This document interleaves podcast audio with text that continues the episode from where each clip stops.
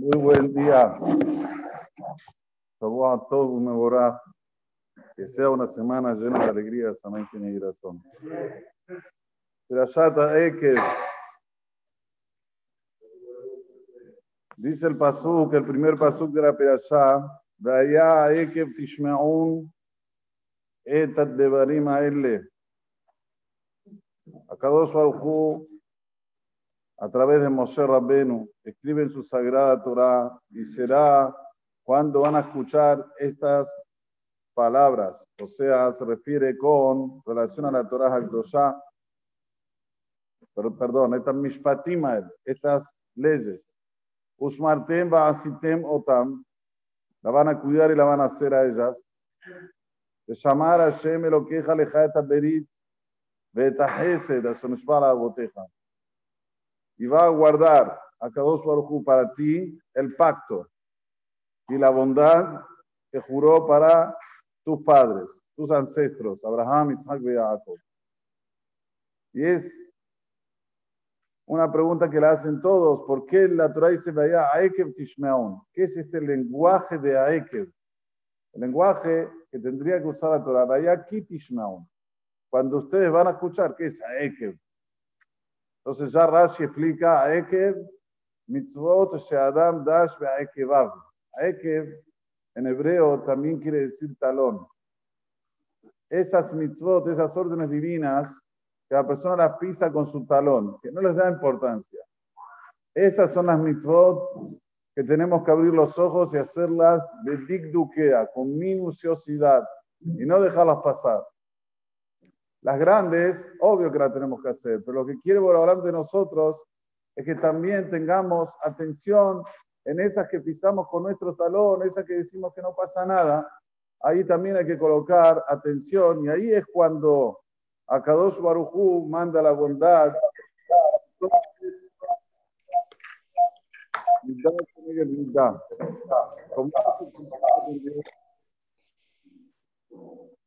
Dios se comporta con él. Si la persona es minucioso con relación a lo que quiere Boraholam, también Boraholam va a ser minucioso con relación a lo que él precisa, lo que él desea, lo que él quiere.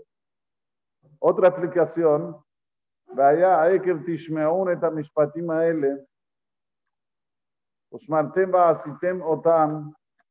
se refiere cuando la persona no solamente cuida las mitzvot que las pisa con su talón, sino que también Coloca atención cuando Boraholam les llama la atención. Nosotros sabemos que Akadosh Barujú no manda directamente a su shalom algo grave, sino manda antes un llamado de atención.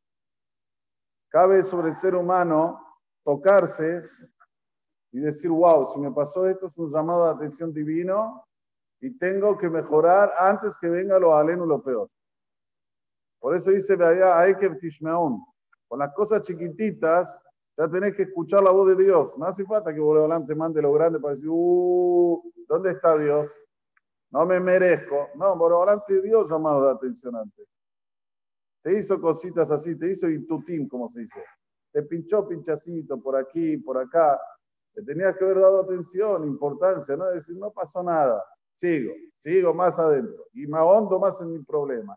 Y voy contra los principios de Hashem. No, Después lo aleno viene el castigo grande. Por eso, que cuando una persona está en este mundo, todo depende exclusivamente de él, no depende de Boraholam. No hay que echarle jamás la culpa a Boraholam. Como dijo Salomón Amélez, el rey Salomón dijo, Maaseja de Carebuja o Maaseja de Rajacuja. Ya hablamos sobre esto, pero bueno, volver a repetirlo. Son tus actos los que te acercan a la buena vida, a Dios, y son tus actos los que te alejan de la buena vida, de, Dios. No le eches culpa a nadie, dice Salomón. Solo maaseja, tu acto. Y es esto lo que dice aquí también la Torah de Usmartem asitem. Toma cuidado, ya te pasó algo que vos viste que no, no es normal. ¿Qué pasó? De repente perdí un dinero que no lo tenía previsto. ¿Cómo puede ser? Bueno, espera, ahí empezó a hacer lo que quiere Boraholam. ¿Qué va a hacer Boraholam? De llamarle Te va a cuidar lo que te mandó de itutín, de pinchecitos, y te lo va a devolver con bondad. Pero solo que vos tomes la iniciativa de acordarte, de despertarte y de hacer lo que quiera Kadosh Baruj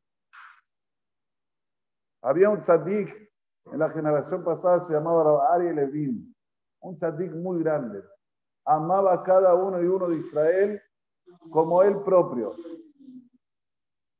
Al punto tal que iba, él fue el pionero de ir a las cárceles donde estaban, vamos a decir, los individuos más mediocres, por no decir peores.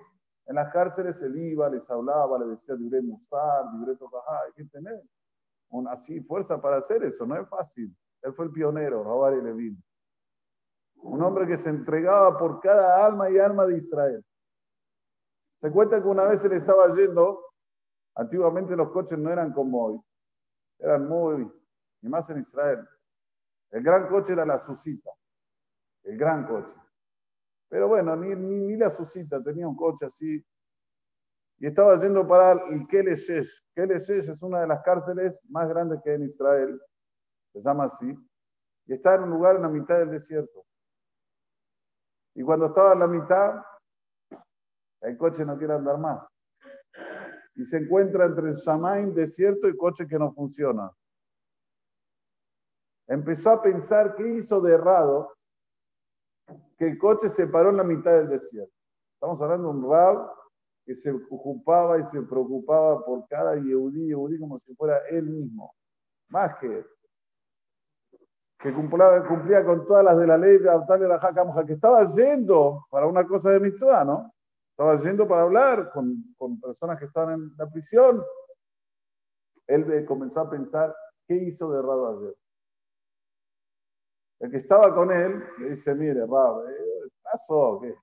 No sé, el motor paró de funcionar, el coche también está nuevo. No existe. Pensó, pensó, pensó. Y llegó a la conclusión que Mozae Shabbat, una persona simple le dijo a vos, que quiere decir buena semana, y él no le respondió. Que por eso Boraholam le mandó que se pare el coche en la mitad del desierto. No había teléfono, no había cómo llamarlo, cómo pedirle disculpas, como nada. Entonces él agarró, salió del coche y dijo, Riboy no se lo Vos sabés que yo ya recibí, que cuando voy a volver le voy a pedir disculpas a esta persona. Ya lo ves, estás viendo que yo lo recibí. Te pido por favor que ahora tengas compasión conmigo y pueda llegar hasta donde tengo que llegar y pueda volver hasta donde tengo que volver, las dos.